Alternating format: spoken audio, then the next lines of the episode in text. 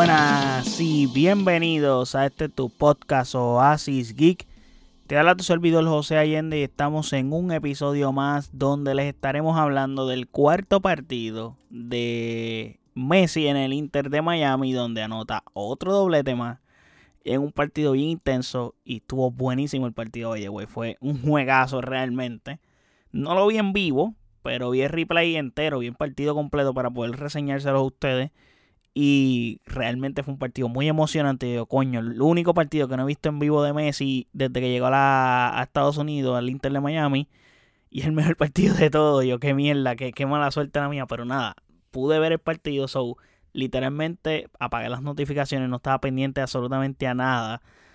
Aún así me habían escrito y qué sé yo, pero no, completamente ignoré hasta ver el partido para entonces poder verlo completo, porque si ya sabía el desenlace, pues se me hace un poco complicado entonces verlo, porque no es lo mismo cuando te sientas a ver un partido que ya, ah, ya sabes el resultado. Pero nada, antes de hablar de lo que estuvo pasando en ese partido, no olviden seguirme en nuestras redes sociales como Oasis PR, Facebook, X e Instagram. Y de igual forma, puedes pasar a nuestro website oasisgipr.com, en donde están todos nuestros episodios y todas las plataformas donde habita este podcast. Ahora bien, como les está diciendo, tercer partido de Messi como titular y eh, tercer doblete de Messi en el Inter de Miami. Está hecho una máquina de hacer goles. Parece que está jugando en el patio de la casa. Hace ver que todo sea muy fácil. Pero lo que hizo interesante este partido es que el Dallas FC ofensivamente no es muy preciso. Aunque sí logró anotar goles. Pero yo creo y yo le atribuyo más esos goles a la mal gestión defensiva que hace el Inter de Miami que a le doy más valor a lo que hizo Inter de Miami defensivamente, que fue pésimo, a darle méritos por la ofensiva de Dallas FC realmente, porque fueron imprecisos bastante. So, literalmente lo que ellos anotaron fue porque la defensa del Inter de Miami les permitió anotar, pero también tuvieron ocasiones innumerables. O sea, ellos tenían un partido donde podían haber eh, le, pudieran haber dado una goliza al Inter de Miami y no lo hicieron por el simple hecho de que ofensivamente no son muy buenos. Y ahí está el detalle.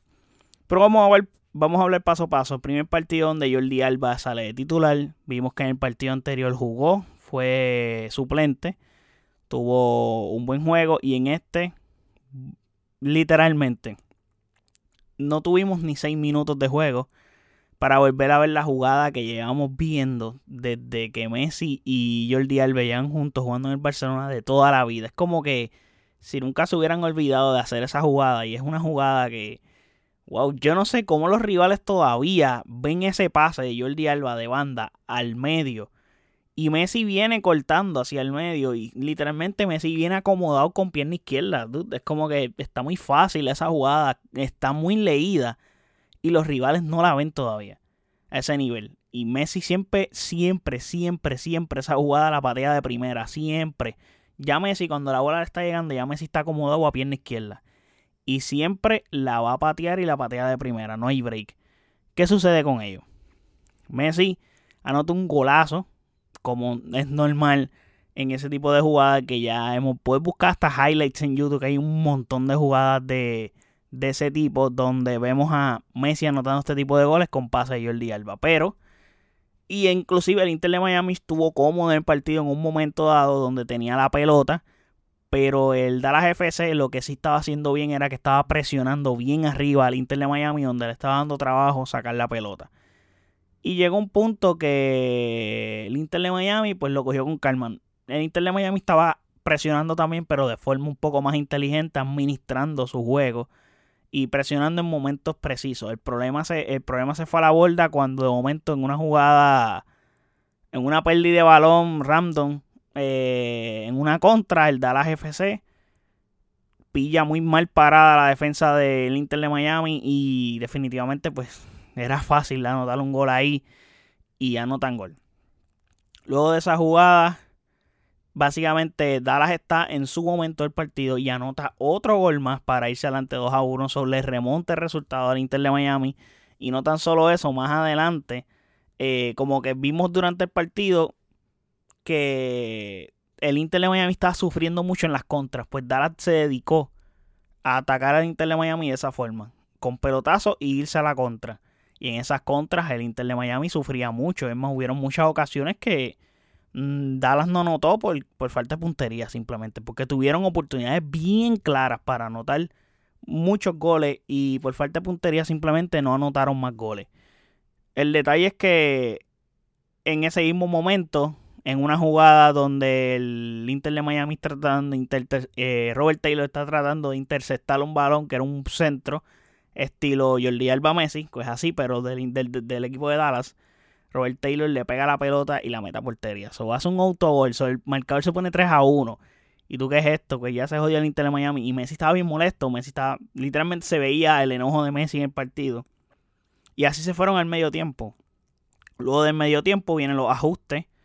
Y básicamente viene el juego de los entrenadores. Donde el Inter de Miami comienza a tener mantenencia de balón, a jugar más calma, tratando de evitar esas contras, porque saben que son flácidos en esas contras y saben que el Dallas FC los va a asesinar en ese, en ese tipo de juego, porque aunque son imprecisos, eh, mano, de cada 10 que tengan, uno o dos van a meter. So, no pueden seguir teniendo más oportunidades como esa porque pueden, pueden meterse una que otra. Lo que pasa es que están bien imprecisos, pero algunas se van a meter, bueno, ya están ganando. ¿Qué pasa? Están 3 a 1 también. Tienen que remontar una ventaja de dos goles. ¿Qué pasa? El Inter de Miami así invito en una jugada nuevamente originada por Messi. So, aquí estamos viendo que Messi no solamente es importante para anotar goles, sino es importante para generar jugadas. Es algo que ya sabemos que hace Messi, no, no es algo ajeno a lo que es Messi. Pero de todas maneras, una jugada que él origina muy bien le hace un pase a Jordi Alba y Jordi Alba vuelve y le hace otro pase de igual forma a otro jugador del Inter de Miami que logra anotar el gol y reduce la ventaja de 3 a 1, 3 a 2. Perfecto. Pero luego viene el Dallas FC y les anota otro gol. Y es como que, como mostramos apenas despertando. Pero es que, ¿qué pasa? El Inter de Miami vuelve y, y, le, y les da otra oportunidad de contra. So, dude, ya tú sabes que no puedes darle oportunidad de contra porque tu defensa siempre va a estar mal parada. Esa es una y no sé. Tu defensa es horrible. La defensa del Inter de Miami es pésima. Y ya sabemos por qué están últimos en la MLS. Lo hablamos en episodios anteriores que ese es el próximo paso a seguir para el Inter de Miami si quieren seguir mejorando el equipo. Yo sé que posiblemente vaya a llegar Luis Suárez y vayan a llegar otras superestrellas pero realmente tienen que reforzar esa área defensiva porque van a sufrir mucho. Literalmente están como el Real Madrid. No vas a tener problemas para anotar goles. Bueno, Real Madrid está teniendo problemas para anotar goles también porque no tienen nueve, pero el detalle es que si tú defensivamente no mantienes esa portería en cero, eh, pues vas a pasar mucho trabajo en los partidos porque vas a tener que hacer más esfuerzo ofensivamente. Y si un equipo se te encierra atrás, pues tú la tienes complicada. Ok, aquí es que viene el mambo. Viene el Inter de Miami, está perdiendo 4 a 3, 4 a 2 y viene un autogol. So, básicamente, la cosa se empareja en el sentido de que, ok, te devolvimos el gol que te, que, te regalamos, te lo devolvimos. So, el Dallas FC le devuelven el gol en un centro también de Messi, que literalmente el Dallas FC cabecea como si fuera un golazo, pero lo hace un golazo en su propia portería. Es como que, ah, diablo, qué mala. Pero hizo que el partido fuera más interesante porque ese gol llegó faltando, si no me equivoco, unos 10 o 11 minutos de juego. Y ahí que se pone buena la cosa porque luego más adelante, como en el minuto 81-82, llega una falta. Una falta que es un poco lejos para que Messi haga un tiro. Y se trató de hacer una jugada de pizarrón donde Messi hace un pase de, desde el lado izquierdo del campo hacia el lado derecho del campo completamente, fuera del área, pero cerca del área, donde eh, Robert Taylor la coge y eso era para pierna cambiada y patear. Lo que pasa es que cuando Taylor hace el, el, switch de pierna, ahí le hacen otra falta. Está más cerca. Y ahí sí le gusta a Messi porque está en perfil de pierna izquierda para ese tiro libre. Y ya ustedes saben, pasó exactamente lo mismo que pasó en el primer partido contra el Cruz Azul. Tiro libre, Messi anota un gol, un otro golazo. Creo que el gol del primer del juego contra el Cruz Azul fue, fue más impresionante porque fue para la victoria, este fue para el empate, que fue en la carretera también. Y sí, salvó al equipo en cierto modo de eliminarse con ese gol porque empató el partido, pero de todas maneras como que el momento en el que pasó, porque también en el momento en el que pasó contra el Cruz Azul fue en el minuto 90, si no me equivoco, en el minuto fue más cerca del final del partido, este todavía faltaba rodaje, inclusive yo creo que se jugó como hasta el minuto 95 y Messi tuvo o inclusive otro tiro libre más que le dio a la barrera, pero mano, qué golazo, o sea, Messi sigue siendo importantísimo y en la MLS no saben cómo defender un tiro libre Messi. No lo saben, no saben porque si Messi tiene un tiro libre en área cómoda para él, la probabilidad de que la anote es bien alta. Es bien alta, tiene un porcentaje bien alto de que anote. Anota dos goles, so literalmente en cuatro partidos tiene siete goles. Es una barbaridad. Eh, y para la edad que tiene también y el impacto que ha creado es tan inmediato que es absurdo. Y gracias a ese efecto de liderazgo que también tiene, el equipo ha ganado. Porque defensivamente el equipo es un asco. Es un asco. Literalmente el equipo está aquí por Messi. Full. Full, no hay duda de eso. Yo creo que está, está de más que yo lo diga, pero así es. Ok. Vamos a los penales. Porque el, equipo, el juego se acabó empate. Penales.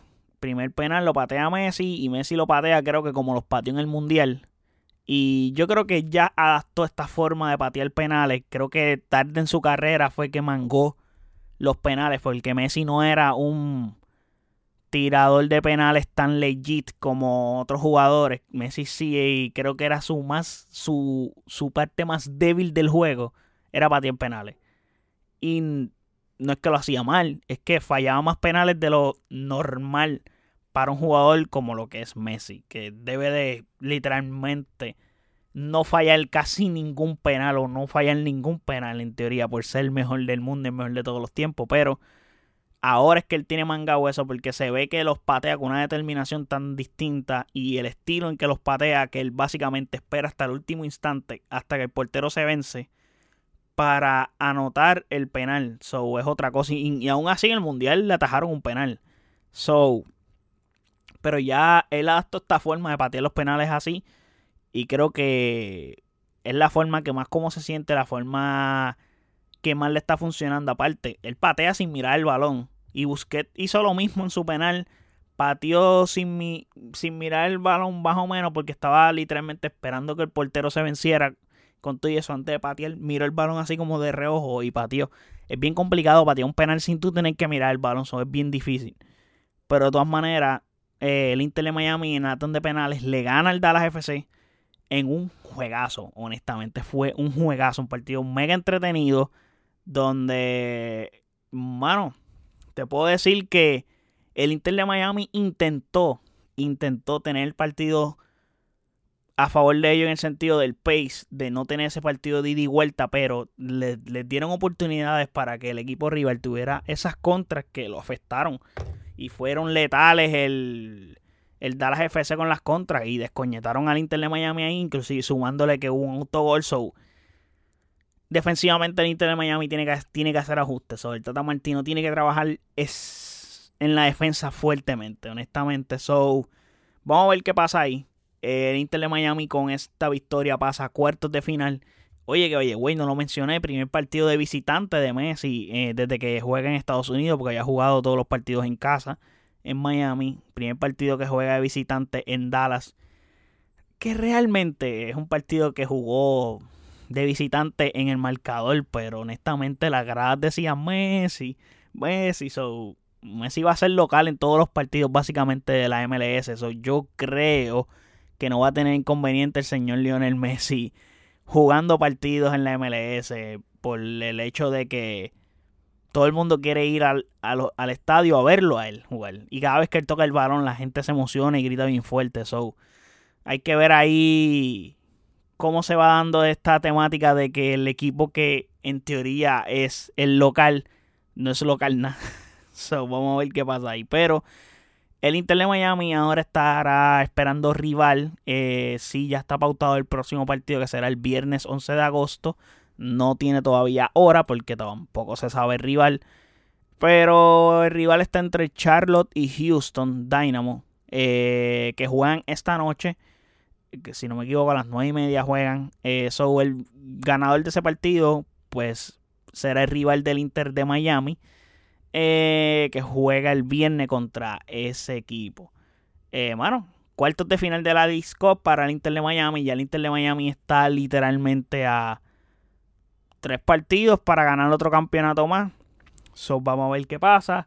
Eh, interesante que Messi haya llegado y ahora mismo Messi es el máximo goleador de la League Cup en cuatro partidos. So, tiene siete, el otro tiene dos, que ya, perdón, el, segundo lugar tiene seis. Estoy seguro que fue mucho más partidos también. Pero, de todas maneras, grande Messi lo que está logrando en la MLS. Creo que está haciendo demasiado de trending.